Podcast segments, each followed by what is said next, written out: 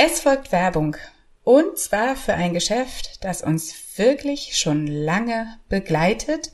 Es geht, vielleicht ahnst du es schon, nochmal um C und A. Und worüber wir heute kurz sprechen wollen, ist das ganze Kapitel Umstandsmode und Babykollektion. Als ich vor zehn Jahren, elf Jahren mittlerweile schwanger war, fiel es mir wirklich schwer, Anziehsachen für mich zu finden, die gut saßen, bequem waren, hochwertige Qualität hatten, aber auch halt einfach hübsch waren. Genau. Mir gut gefielen. Und tatsächlich ist es so, dass ich würde sagen, meine Umstandsmode zu bestimmten 90 Prozent aus Kleidung von C&A bestand. Wie war das bei dir? Siehst du? Ja, Schwangerschaft sowieso. Also allein diese Schwangerschaftshosen damals und Kleider. ich hatte doch immer noch gerne. genau. Und aber auch, und das möchte ich jetzt hier noch schnell ergänzen, die ganze Babykollektion, die dann ja, mhm. wenn das Baby aus dem wunderschönen Bauch äh, draußen ist, braucht ja auch was zum Anziehen. Wirklich, also bis, also die ganze Kindheit, Baby, Kindheit, C und A zum Shoppen gehen, alleine von den Größen her ist C&A mhm. so, so alltagstauglich und wirklich, wirklich der Hit. Also das macht, mhm. da macht Shoppen wirklich Spaß. Und gerne erinnere ich immer noch die Bodies mit dem weit ausgeschnittenen Hals, die man nach unten aussieht, by the way. das und noch sehr, sehr, sehr vieles mehr rund um Babys und Kinder. Robust und widerstandsfähig und absolut hilfreich für uns Familien. Weißt du, was ich total gerne mochte? Es gibt total viele Teile mit wirklich süßen drucken oder auch mit Motiven, die die Kids einfach cool finden, weil sie gerade irgendwie mega angesagt sind.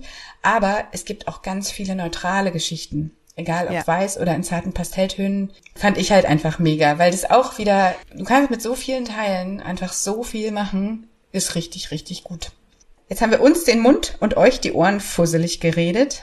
Jetzt schaut doch aber einfach selbst mal nach und überzeugt euch. Im C&A Online-Shop werdet ihr garantiert fündig. Aktuell sogar noch mit Sale und mit unserem Rabattcode MAMSTER, also M-A-M-S-T-E-R, gültig bis zum 29.02.24 ohne Mindestbestellwert, exklusiv 15% auf alle Artikel im Shop und das inklusive aller Sale-Produkte. Es lohnt sich also richtig. Alle Infos nochmal in den Show Notes. Viel Spaß beim Shoppen. Und mit unserer Folge.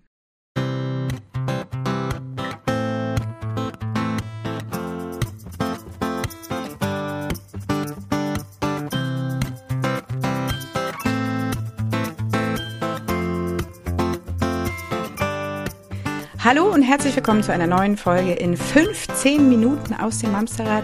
Hallo meine liebe Imke, wie schön, dass du da bist. Hallo meine liebe Judith, wie schön, dich zu sehen. Hallo ihr alle, die uns jetzt an den an den Ohren hängt, ist ja Quatsch, ne? ich hoffe nicht. also, die äh, uns auch immer gerade hören, auf welchem Weg auch immer ihr das tut. Das ist übrigens ganz spannend. Äh, ich wüsste das gerne mal. Schreibt mal eine Mail an hallo@mamsterrad.de und erzählt uns, wo und wie ihr uns am liebsten hört. Ähm, ist mein persönliches Neugier-Ding. Und apropos persönliche Neugier, wir haben jemanden zu Gast, wenn ihr uns bei YouTube guckt, habt ihr es schon gesehen. Mareike ist wieder da. Juhu! Juhu! Hallo ihr zwei. Schön, dass ich wieder eingeladen wurde und bei euch sein darf. Hallo Mareike, wie schön, dass du wieder dabei bist.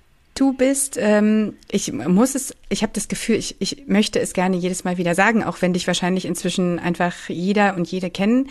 Du bist ähm, bei Instagram unter die.mamareike unterwegs. Du bist Sexualpädagogin und sorgst dafür, dass Eltern endlich wissen, wie sie mit ihren Kindern über Sex sprechen können und warum es so wichtig ist, Kinder rechtzeitig richtig aufzuklären. Ganz genau, das hast du sehr schön gesagt. Da ist, Oder? Dem ist fast gar nichts mehr hinzuzufügen, obwohl es so ein großes Thema ist. Aber genau, ich spreche ganz viel über Aufklärung, ähm, wann und wie das stattfinden sollte und warum es so wichtig ist, weil das ist Prävention, um das Total mal so kurz wichtig. zu droppen. Das ist ganz wichtig, dass unsere Kinder Bescheid wissen über ihren Körper. Und ich, ich finde es so mega gut, dass du ähm, Eltern da so krass unterstützt, weil viele ja einfach immer noch so aufgewachsen sind, dass es ein Tabuthema ist. Man spricht nicht über Sex. Wenn man ihn hat, dann bitte nur hinter verschlossenen Türen. Ähm, und auf gar keinen Fall dürfen Kinder irgendwas über dieses Thema wissen. Das ist halt so, was immer noch in den Köpfen festhängt. Und das ist ja, wie du sagst, einfach kreuzgefährlich, nicht früh genug mit diesem ganzen Präventionsding anzufangen. So. Ja, Genau. Also es ist einfach unserer Sozialisation geschuldet. Ähm, Sexualität ist neben dem Thema Tod das Tabuthema Nummer eins in, in Deutschland, nicht Krass. nur in Deutschland, ja. Und ähm, ja, ganz viele sind eben gar nicht mit dem Thema so offen groß geworden und mhm. ähm, dann ist das natürlich erstmal befremdlich, wenn man vielleicht hört, äh, so, ich, ich kläre hier mein Kind auf, wie machst du das? Hä? Nee, das Thema, das äh, gehört doch hier gar nicht irgendwie äh, an Kinderohren. Ähm, ja, aber es Da muss ich gerade an meine. Jugend denken. Bravo Lieber war die Dr. Aufklärung. Sommer. Ja, genau. Das war tatsächlich damals so. Ich weiß ja, noch, dass so. äh, mein Vater meine Mutter irgendwann fragte, ähm, ob ich eigentlich aufgeklärt wäre. Und meine Mutter lächelte meinen Papa nur an und sagte, das Kind liegt seit Jahren Bravo. Natürlich ist es aufgeklärt. das ist, Klar. Das war damals Immer die gleich die, äh, die, das Dr. Sommer. Ähm, ja, auch das ganze, das ganze ja. Magazin. Ne? Und heute dürfen wir Gott sei Dank selber aufklären. und naja, also wenn wir es schaffen, uns zu überwinden, ne? weil das mhm. ist ja mhm. schon auch eine Barriere ähm, und es ist, finde ich, so, so wichtig, daran zu gehen. Ich möchte noch einmal ähm, auf deine Homepage hinweisen, sexklärt.de. Finde ich auch mega, verlinke ich auch immer überall, ist natürlich jetzt auch in unseren Shownotes zu finden. Und ähm, möchte so ein bisschen den Bogen spannen zu unserem Thema. Ich werde das jetzt ganz geschickt einfädeln, so dass ihr gar nicht den Übergang merkt. Wir sprechen über Doktorspiele. Wahnsinn. Du bist also Wahnsinn. wirklich so, also Wahnsinn. Also, ich Sprachbegabt, ich weiß. Ja. Es ist wirklich verrückt. Ja. Aber tatsächlich ist es so, dass wir gesagt haben, das ist ein Thema, das, ähm, Mareike, du kennst es aus deiner Community und auch wir hören das immer wieder. Uns wird immer wieder die Frage gestellt, äh, was ist denn eigentlich mit Doktorspielen? Ist das okay? Kann ich mein Kind lassen? Was, was muss ich tun? Worauf muss ich achten? Und soll ich ihm die Hände auf dem Rücken zusammenbinden, damit es bloß nicht an seinen eigenen Körper geht? Ich übertreibe, Entschuldigung, aber ihr wisst, was ich meine. Ja, äh, vielleicht sollten wir an dieser Stelle mal kurz über diesen Begriff sprechen, Doktorspielen, weil ich verstehe unter dem Begriff Doktorspielen. Ähm, vor allem, dass Kinder einen Arztkoffer herbeizücken ne? und äh, sich verarzten und Doktor spielen. Nein, natürlich ist dieser Begriff sehr bekannt für die Körpererkundungsspiele. Aber ich spreche eben von Körpererkundungsspielen, weil damit viel klarer ist, was die Kinder tun. Die erkunden ihre Körper ähm, oft mit zwei oder mehreren Kindern. Und häufig ziehen sie sich auch dabei aus und sind nackt und beim Doktor, also Arzt spielen ähm, und verarzten und Pflaster und Verbänden äh, umwickeln, ist das eben nicht immer der Fall, dass dabei auch der Körper erkundet wird. Und das ist schon wichtig, da einmal kurz drüber zu sprechen, weil das einfach auch zu äh, ja, Missverständnissen führen kann, wenn man immer von Doktorspielen Voll spricht. fatal, aber ist da gar nichts los. Bin ich gar nicht, gar nicht Kind, wir, wir müssen zur Vorsorgeuntersuchung äh, zum Doktor oder zur Ärztin und dann gehen erstmal die Augen auf, weil das Kind denkt, Okay. Also das ist ja, das ist ja auch total wichtig, das auseinanderzuhalten und nicht irgendwie in Verbindung miteinander zu bringen, ne? Ja, wobei genau, die Frage aber wäre hat ja, sich dieser ob das Begriff kind, hat sich halt total verbreitet irgendwie. Ja. Die Frage wäre, ob das Kind das unter den Doktorspieltitel abhakt oder ob das nicht eher unser Erwachsener betrifft. Mag sein. Ich glaube eher, ja, ja, dass das die Kinder das gar nicht wissen. Die Kinder sind in ihrer Spielwelt und wenn Kinder spielen, dann ist die Überschrift egal. Die Überschrift ist immer nur uns Eltern ein ja, ein Anlass. Zwei Dreijährige sagen ja auch nicht zueinander Folgendes, wir spielen jetzt Doktorspiele miteinander. Ich möchte mal gerne Zieh wissen, schon was mal unter aus. deiner Hose ist. Ja, nee, aber also tatsächlich kann ich mir vorstellen, dass es daher kam, dass das ist wieder so ein, es ist nicht so, wie es aussieht, die spielen nur ja, Besuch beim Arzt, bei der Ärztin oder irgendwas, weißt du? Um da auch irgendwie, aber es ist ja auch eigentlich völlig wurscht, wo es herkommt. Fakt ist ja, dass es eigentlich nicht korrekt ist. Genau. Was, was spielen Sie aber denn auch da, Mareike? Was ist denn das eigentlich? Ist das überhaupt ein ähm, Spiel? Ja, also es ist ein Spiel und Judith hat auch gerade schon ganz ähm, toll so ein Merkmal von eben kindlicher Sexualität genannt, dass Kinder überhaupt nicht wissen, was sie da tun. Also äh, für dieses Wurscht, ob wir es jetzt Doktorspiele oder Körpererkundungsspiele nennen, das ist jetzt eher für uns Erwachsenen wichtig zur Differenzierung. Aber Kinder sind ja neugierig und wollen die Welt mit allen Sinnen irgendwie entdecken und begreifen und verstehen, was, was da so los ist. Und dazu gehört eben auch zum Beispiel, äh, wie fühlt sich denn jetzt der Arm oder der Bauch von meinem Kumpel oder meiner Kumpeline an und äh, wie riecht oder schmeckt die vielleicht auch.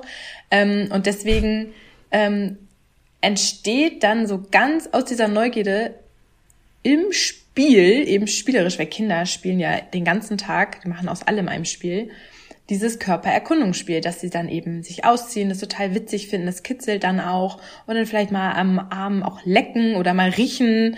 Äh, viele spielen auch so ein Po-Riechspiel, weil sie das aber wiederum auch von ähm, Erwachsenen sehen und Kinder ahmen ja auch ganz viel nach. Also äh, ne, der, der Move what? beim Baby am Po riechen. Ach so, oh ist Gott, die Windel ja. voll. Hey. Ah, mh.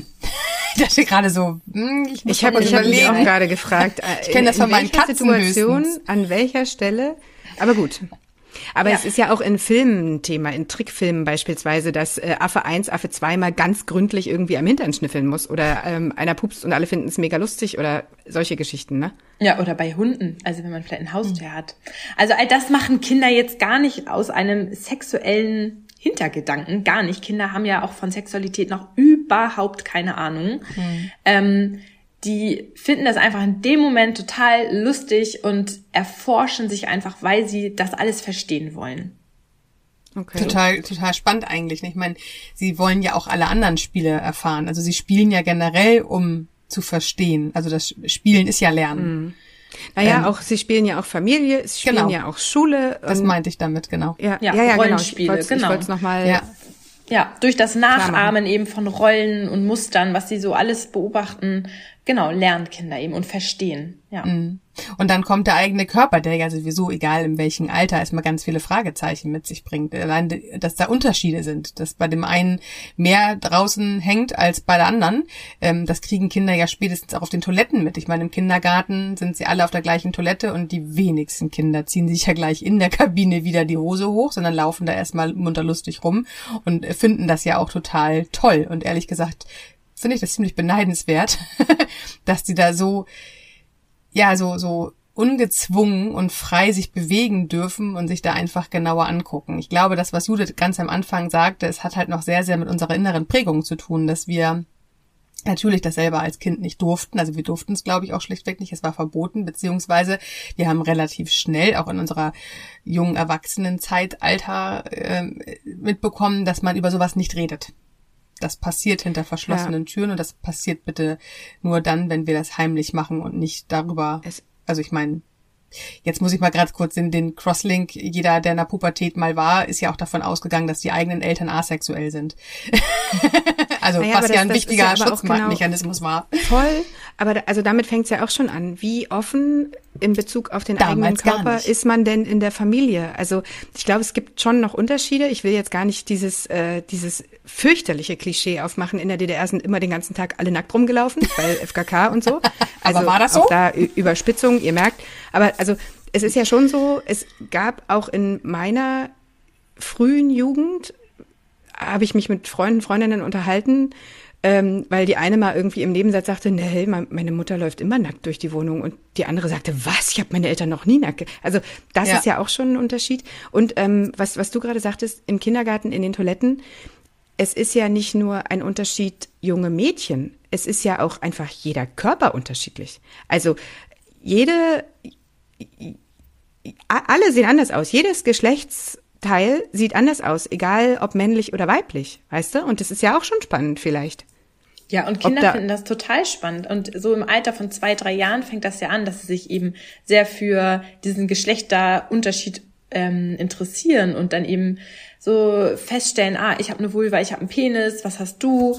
Und dann ja auch eben gucken wollen. Und, und daraus entsteht das ja eben, dass sie dann ähm, einfach vielleicht die Freundin fragen, hast du eigentlich auch eine Vulva oder äh, was hast du da? Und lass mich doch mal gucken, wie sieht dein Penis aus? Und dann wird da vielleicht auch mal ähm, angefasst und Dran das gezogen. ist alles ja, genau dran gezogen und ähm, das ist alles total okay, aber Kinder müssen eben ähm, sich über ihre eigenen Grenzen bewusst sein, indem wir ihnen das sagen und vermitteln und ihnen auch die Regeln für diese Körpererkundungsspiele ähm, mitgeben. Das finde ich total Damit- spannend. Da sagst du jetzt nämlich genau das, weswegen wir auch heute so ein bisschen diese Folge machen, diese Doktorspiele. Ich habe oft, nicht nur in eigener Erfahrung, auch in vielen Gesprächen, eher das Gefühl, dass diese Form der Körpererkundungstouren häufiger in Kindergärten stattfinden als zu Hause, weil vielleicht im Kindergarten, jetzt sagte Julia das eben, so viele unterschiedliche Kinder vorhanden sind und da vielleicht auch noch mal eher der Raum ist als zu Hause, wenn die Kinder oftmals ja auch in dem Alter vor allem noch im Wohnzimmer spielen und dann ja auch meistens die Eltern noch mit dabei sitzen. Ich habe das Gefühl, vielleicht irre ich mich da, dass es zu Hause eher weniger stattfindet als vor allem da, wo viele Kinder zusammenkommen. Ähm, ich weiß nicht, ob es bei der Tagesmutter schon Thema ist oder eher dann tatsächlich Kindergarten. Ähm, also weit weg ja eigentlich von dem, wo wir sind. Und ich glaube, da kommt so ein kleines bisschen, ja, der Wunsch nach Sicherheit für unser Kind, Stück weit Kontrolle, Stück weit, ähm, naja, die innere Prägung. Darüber bin ich selber nicht genug aufgeklärt worden in meiner frühesten Kindheit. Was ist eigentlich okay? Und wie gehen auch so diese Kindergärten mit diesen Erkundungsspielen um? Ist das ein Kindergarten, der sagt, feel free, wir haben hier einen eigenen Raum, wir haben hier Höhlen, da dürfen die Kinder das machen, wir haben das im Blick, dass da nichts ähm, passiert über die Grenzen des Kindes hinaus? Oder ist es ein Kindergarten, der sagt, um Gottes Willen, das findet bei uns ganz bestimmt nicht statt? Ähm, Mareike, wie ist da deine Erfahrung? Was kann man hier, wenn ich weiß ja, dass nicht nur Mamas uns hören, ich weiß auch, dass viele Pädagogen aus äh, ähm, äh, Kindertagesstätten, Kindergärten uns zuhören. Was kann man vielleicht unserer ganzen Generation heute mitgeben? Welcher Rahmen und welcher Raum ist denn eigentlich der, den wir vielleicht nicht hatten, der aber wünschenswert wäre für die Entwicklung der Kinder? Ja, definitiv einen Raum, einen geschützten, gesicherten Raum. Also Verbote bringen halt überhaupt nichts. Das macht es nur noch spannender und dann machen die Kinder das halt auf der Toilette ähm, oder an irgendwelchen Orten, wo sie nicht gesehen werden, total heimlich. Und erstmal vermitteln wir dann, also was vermitteln wir da für ein Bild von irgendwie Körper und ja. Sexualität? Es ist irgendwie alles heimlich und verboten. Das wollen wir ja schon mal eigentlich gar nicht. Und dann passieren ja erst recht Übergriffe oder Grenzverletzungen unter mhm. Kindern, wenn einfach nicht drüber gesprochen wird, kein Raum dafür da ist. Mhm. Und dann ist mhm. es doch besser, alle Kinder sind über die Regeln informiert ähm, und es wird kommuniziert und es ist okay. Und die Erzieherinnen haben Hilfe, ne? einen Blick darauf. So. Und ähm, ja, also die Regeln, um die, wir haben sie jetzt schon ein paar Mal erwähnt, um sie vielleicht einmal kurz äh, auch für die Zuhörer ja, noch, noch zu erwähnen. Mhm. Genau, die, also da ist an erster Stelle natürlich das Thema Freiwilligkeit, dass jedes Kind, was dran beteiligt ist, irgendwie auch äh, Lust hat daran und Spaß hat. Und sobald eben es merkt, äh, möchte ich nicht mehr, dass dann auch Stopp ist. Und Stopp heißt Stopp. Mhm. Ähm, und nichts in Körperöffnung gesteckt wird, einfach wegen der Verletzungsgefahr. Und das sind aber auch alles so allgemeine Regeln. Ähm, so, ne? Du Die passen in jedes Spiel, ne? Ja, die kann man auch, wirklich im Alltag ja, immer Ohren ganz beiläufig. Und genau, ja, und genau. Körperöffnung. Wir stecken uns ja auch keine Erbse ins Ohr oder in die Nase und es wird halt auch kein Stock in die Vagina gesteckt ähm, oder auch kein anderer Finger in den Po, weil der eben, äh, ja, weil da die Verletzungsgefahr so hoch ist. Und ähm, dann darf sich jederzeit Hilfe geholt werden. Das ist auch noch eine Regel, die ist auch allgemeingültig. Ähm, dass eben, ja, wenn ein Kind nicht aufhört und man aber Stopp gesagt hat, dass man dann eben zu einem Erwachsenen geht und die letzte Sache ist das Thema, also der Altersabstand, dass der nicht zu hoch sein darf. Ja. Und ähm, das ist halt so ein bisschen individuell zu beobachten, was sind da, welche Konstellation an Kindern spielt da gerade ähm, und erkündet die Körper, weil ähm, man jetzt schlecht sagen kann, plus minus zwei Jahre, das kann schon zu viel sein. Hm. Also ist da ein Kind irgendwie überlegen und nutzt da sein Machtgefälle aus, weil es geht eben um das Machtgefälle. Das sollte hm. natürlich nicht ähm, bestehen, so dass da ein Kind zu irgendwas gezwungen wird. So und ähm, ja, diese Regeln, die sollten allen geläufig sein. Und Eltern zu Hause. Und ich Kita finde, die kann man toll Kräften. integrieren mit allen Spielen. Das ist ja, ja. nicht nur auf diese Körperkundungstouren also alles, was du gerade gesagt hast, sind, finde ich, Themen. Und das ist das Schöne daran. Wir können es den Kindern ja wirklich so vorleben und, und, und mitgeben, dass das für dieses Spiel passt, aber halt auch für alle anderen Spiele. Und mhm. das äh, auch gerade das Hilfe holen fand ich eben äh, ganz, ganz spannend, ne? dass ja, die sich auch das durchaus... Das ist das, was ich dazwischen gequakt habe oder versucht habe. Äh, Entschuldigung für die Unterbrechung, aber das ist genau dieses. Wenn du das Gefühl hast, du tust hier eh gerade was Verbotenes, dann gehst ja. du ja nicht hin und sagst, nee, genau. übrigens, ich habe hier gerade ähm, was Falsches gemacht, ich brauche jetzt bitte Hilfe, weil mhm. du dann als Kind ja schon wieder ähm, Angst hast vor einer Konsequenz, Strafe, was ja. auch immer. So. Ähm, Ärger zu kriegen, was auch immer. Genau. Mhm. Also dass das halt total wichtig ist, klar zu machen. Ich glaube, das ist noch der überaller wichtigste Punkt. Und das ist auch übrigens ein Punkt, wenn man mal von diesem ganzen Thema absieht. Um Hilfe bitten und Hilfe holen ist voll toll. Just ja, saying, so lass es mal leicht, setzen. Ne? So. Ja. ja. Ich ja. habe noch eine, eine andere Frage. Ähm, ich finde das alles total wichtig, wenn wir in ähm, wenn wir auf, auf Kindergruppen schauen, in Kindergärten oder Spieldates oder so, aber was ist denn beispielsweise mit Geschwistern? Also wenn du jetzt zwei Kinder hast in einem ähnlichen Alter, die setzt du zusammen in die Badewanne und dann hörst du, darf ich auch mal an deinem Penis ziehen? Wie geht man denn damit um? Ja, also äh, Kinder spielen das spielen halt oder erforschen halt Körper da, wo andere Kinder sind. Ne? Deswegen passiert das häufig in, in Kitas, was Imke eben gesagt hat. Aber es kann auch eben zu Hause stattfinden unter Geschwistern. Überall da, wo sich die Gelegenheiten bieten. Und natürlich mit dem Geschwisterkind in der Badewanne ist die Gelegenheit. Und ähm, nun haben wir da ja häufig nicht einen ähnlichen Altersabstand, sondern da liegen häufig irgendwie zwei, drei, vier und noch mehr Jahre dazwischen. Und dann ist das natürlich nochmal herausfordernder, da zu schauen als Elternteil, passt das oder ist das ältere Kind da wirklich irgendwie äh, ja an der Macht und ähm, nutzt nutzt das aus und sagt dem kleineren, jetzt mach mal hier das, fass mal da an und so und gibt Anweisungen. Und dann sollte das natürlich unterbunden werden. Aber ansonsten spricht nichts dagegen, wenn beide das lustig finden und ähm, so dieses Thema Freiwilligkeit äh, spürbar ist, dass sie sich dann gegenseitig mal anfassen und sich erkunden. Überhaupt kein Ding. Also keine Tabuzone, auch nicht in der Badewanne, aber vielleicht zumindest ein Ohr hinhalten, dass äh, die Freiwilligkeit ähm, genau, und dann vielleicht auch nochmal in dem Moment auf die Regeln hinzuweisen. So, ist das mhm. für euch beide okay? Dann macht das, aber sobald einer sagt, nee, möchte ich nicht, dann hört ihr auch bitte auf. Ja. Das funktioniert ja in allen möglichen Situationen total gut. ja, aber das, deswegen ist es halt auch so ja, wichtig, dass ähm, Kinder einen Raum und eine Gelegenheit bekommen, überhaupt dieses Spiel zu spielen, weil ja. es ist eine perfekte Übung für die eigenen Grenzen. Wann ist das für mich zu viel? Was ist, was kitzelt mich zu doll? Was fühlt sich nicht mehr gut an? Dann kommuniziere ich das. Das ist eine super Übung. Mhm. Und auch das Thema, die Grenzen der anderen respektieren. Wenn die dann merken, oh, und, und das Kommunizieren ja. dann auch mhm. aufzuhören. Ja. Und natürlich kommt es auch mal zu Grenzüberschreitungen. Da gibt's natürlich eine super Spannbreite von so kleinen, es wurde noch weiter gekitzelt, eigentlich wollte das andere Kind nicht mehr zu, natürlich richtig ähm, ja, richtigen Grenzüberschreitungen, wo jetzt vielleicht ähm, dann die Vulva der Penis angefasst wurde und das Kind wollte das nicht. Ne? Da mhm. muss man natürlich auch nochmal unterscheiden. Aber es ist ein super Übungsfeld. Mhm. Und wie sollen Kinder denn über ihren Körper die Wahrnehmung und all das spüren und erlernen, wenn sie ein Verbot haben und es nicht dürfen? Mhm.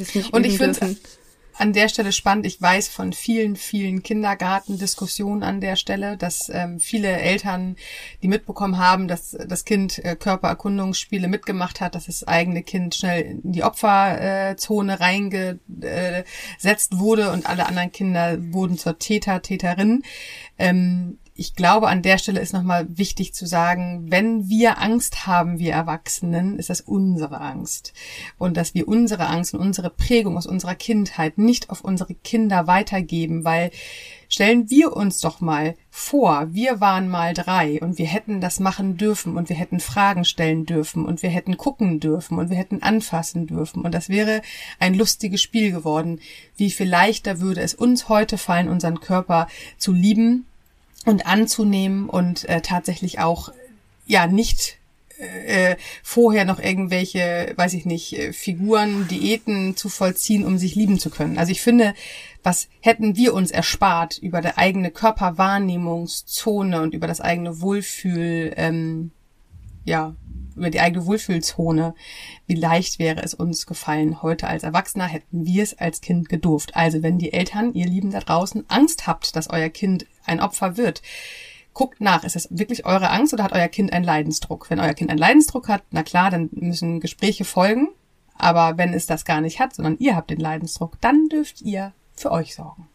Hm? Ja, und an dieser Stelle auch nochmal so ein bisschen ähm, der Appell, ähm, diese Erwachsenenbrille abzusetzen. Also wenn man ja. sich so vor Augen führt, die Kinder fassen sich dann an die Geschlechtsteile an, ähm, dann haben Erwachsene und Eltern häufig so dieses Bild von, die machen jetzt Sex.